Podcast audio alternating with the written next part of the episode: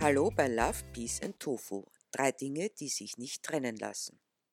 In der heutigen Episode denke ich wieder einmal über die Liebe nach, allerdings darüber, was Liebe nicht ist. Liebe ist nicht, wenn sie sich ihrer Bedingungslosigkeit entledigt und Forderungen stellt, sich abhängig macht von reinen Äußerlichkeiten. Stay fuckable. Plötzlich standst du neben mir auf dieser Vernissage, auf der ich mich schon genug gelangweilt hatte. Doch da du nun neben mir standst, versprach es, amüsant zu werden, zumindest amüsanter. Zwei Gläser Bier hieltst du in Händen und strahltest übers ganze Gesicht. Das ist eines der Dinge, die ich an dir schätzte, diese unverstellte, unprätentiöse Lebensfreude. Biergefällig, fragtest du? Du weißt, dass ich da nie Nein sage, entgegnete ich und konnte nicht anders als mitzulachen. Aber jetzt verrat mir, was dich so fröhlich stimmt. Du weißt doch, dass ich ein lebensfroher Mensch bin, sagtest du leichthin. Klar weiß ich das, aber heute ist es mehr als gewöhnlich, kann das sein? fragte ich. Du kennst mich wirklich gut, bestätigtest du augenzwinkernd. Na dann raus mit der Sprache, forderte ich, weil ich wirklich neugierig war. Du siehst doch meine Frau dort drüben, begannst du, immer noch zögerlich. Natürlich sehe ich sie, und wenn ich sie nicht gesehen hätte, so wäre sie nicht zu überhören gewesen mit diesem spätpubertär mädchenhaft aufreizenden Kichern, erwiderte ich, und wie als wollte sie es bestätigen, ließ sie es genau in diesem Moment hören. Nur du übergingst meine Anmerkung geflissentlich. Und sie ist umringt von Männern, fuhrst du fort. Automatisch sah ich hinüber und fand deine Aussage bestätigt. Ebenso ihr laszives Benehmen in der Art, wie sie immer wieder das Haar zurückwarf, die überdimensionierte Brust herausstreckte und sich in der Hüfte wiegte. Ja, das sehe ich. Aber was hat das mit deiner Fröhlichkeit zu tun? zeigte ich mich immer noch ignorant. All die Männer um sie herum, alle wollen sie ficken, gabst du zurück, während du dich aufblustertest wie ein Pfau. Und das ist es, was dich so fröhlich stimmt? fragte ich irritiert nach. Genau, das ist es. Da muss man als Mann doch stolz sein, eine solche Frau zu besitzen, antwortetest du. Du meinst also, dass es dich glücklich macht, wenn andere Männer deine Frau fuckable finden? wollte ich mich vergewissern, weil ich nicht sicher war, ob ich dich richtig verstanden hatte. Ja, genau das. Alle wollen sie und äh, nur ich kriege sie. Das ist doch genial, meintest du. Das bedeutet einerseits, die einzige Qualität, die bei deiner Frau zählt, ist, dass sie fuckable ist und dass es von außen permanent bestätigt wird, sie aber dennoch einfach nur dein Eigentum ist, versuchte ich deine Aussage zusammenzufassen. Genauso ist es. Ich habe schon immer gewusst, dass du ein kluges Mädchen bist, bejahtest du abermals.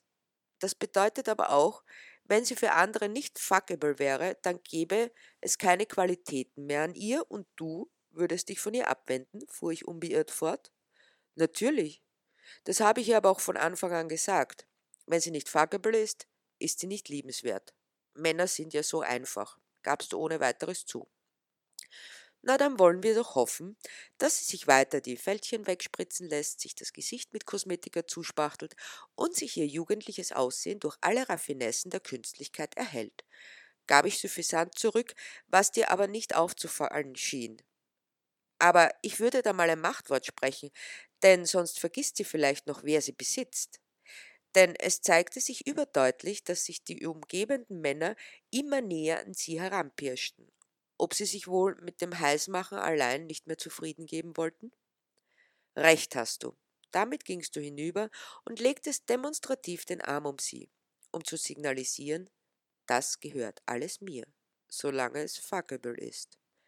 Ich sah dir nach, auf der anderen Seite, so dachte ich, wenn sie mit diesem Arrangement zufrieden ist und ihr Selbstwertgefühl daraus zieht, dass sie sich an die Männer heranpirscht, dann soll es mir recht sein.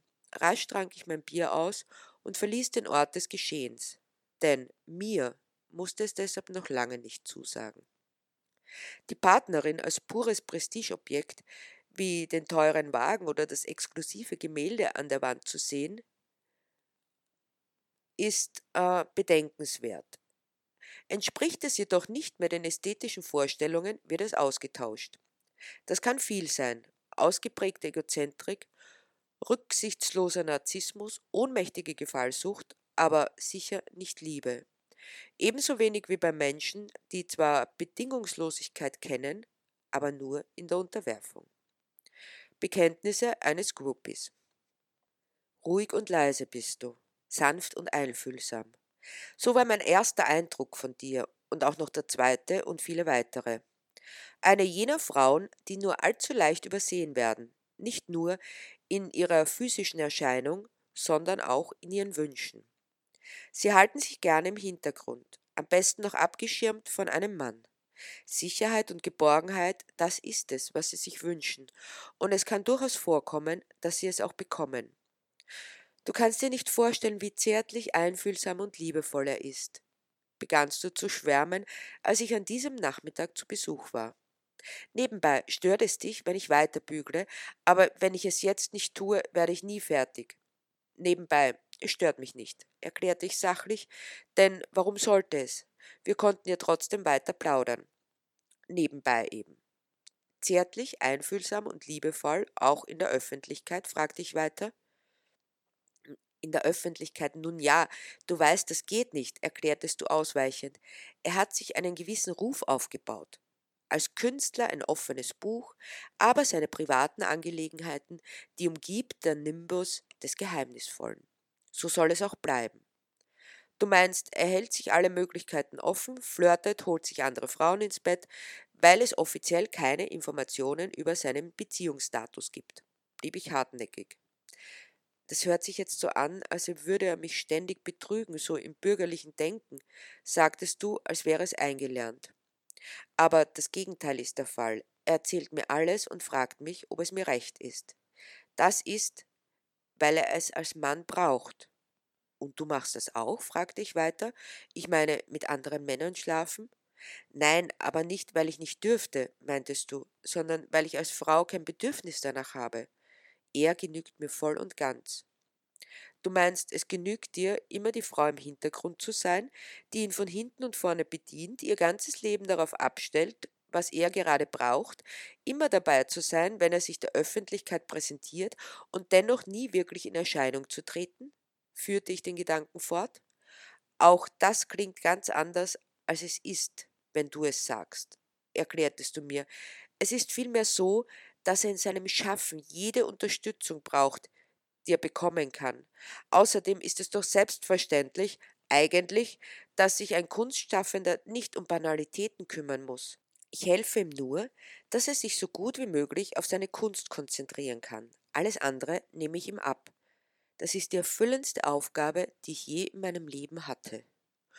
Und zu der Erfüllung gehört auch, dass du wegen jeder Kleinigkeit aus heiterem Himmel angeschrien wirst, auch in aller Öffentlichkeit, ohne Rücksicht auf Verluste, insistierte ich. Du siehst alles völlig falsch. Ich mache nun mal dumme Fehler. Und wie soll er mich sonst darauf hinweisen? Dann habe ich es mir verdient, denn durch meine Inkompetenz zwinge ich ihn dazu, sich von den wichtigen Dingen, seinen wichtigen Dingen abzuwenden, sagtest du. Auch wenn ich immer schon denke, wie könnte er es wollen, wie könnte es ihm gefallen. Deshalb werde ich auch immer besser und seine Wutanfälle seltener. Außerdem muss man das verstehen, er ist schließlich Künstler und Künstler haben nun mal ihre Eigenheiten. Das macht doch ihr Künstlersein aus. Klar, jemand, der empathisch und zugewandt mit Menschen umgeht, kann demnach kein Künstler sein, versuchte ich zusammenzufassen. Das stimmt nicht, er ist doch empathisch und zugewandt, nur nicht, wenn man ihn aus seiner Konzentration reißt.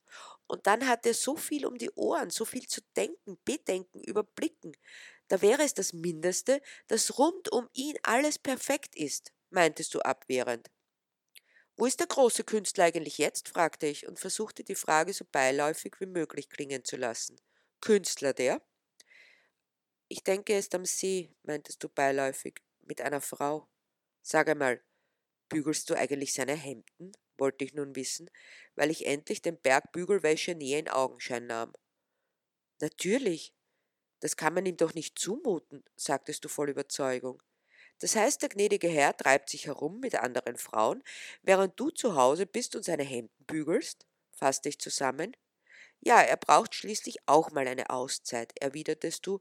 Ich weiß jetzt auch, was mit dir los ist. Du bist neidisch. Ich habe jemanden, den ich liebe und der mich liebt, und du hast das nicht. Wenn sich Liebe in Ausbeutung und Unterdrückung äußert, dann habe ich das tatsächlich nicht und brauche es auch nicht. Denn Liebe, die verlangt, dass ich meine Würde und Selbstachtung über Bord werfe, kann keine sein. Aber er ist alles, was ich habe. Ohne ihn bin ich verloren, sagtest du leise, während dir die Tränen über die Wangen flossen und ich dich in den Arm nahm. Eigentlich hätte ich sagen können, dass alles nichts besser wäre als das, aber ich unterließ es. Du musstest selbst draufkommen. Dieses ohne ihn bin ich verloren drückt die pure Angst aus. So sehr kann sie gar nicht erniedrigt werden, dass sie es noch immer als Zuwendung interpretiert und damit als Liebe. Aber Liebe, wo sie selbst ist, braucht nicht zu unterdrücken, sondern fordert den anderen dazu heraus, zu wachsen, setzt ihn in Freiheit. Das bedeutet, die andere sein zu lassen. Wer es hingegen notwendig hat, jemanden einzusperren, liebt nicht, sondern weidet sich am Besitz. Wildvögelein. Niemals war ich anders, als ich bin. Niemals habe ich mich verbiegen lassen. Niemals hat mich jemand daran hindern können, meine Flügel auszubreiten und wegzufliegen, wenn ich das wollte. Niemals konnte mir jemand die Flügel stutzen. Ja, manchmal bleibe ich für eine kleine Weile, bis es mir zu eng wird, bis es mir ist, als müsste ich ersticken, als würde ich keine Luft mehr bekommen. Dann musst du mich fliegen lassen, wenn du nicht willst, dass ich zugrunde gehe. Niemals habe ich es zugelassen, dass die Fenster geschlossen werden. Niemals habe ich mich ergeben. Niemals war ich anders, als ich bin. Niemals? Nein, nicht niemals.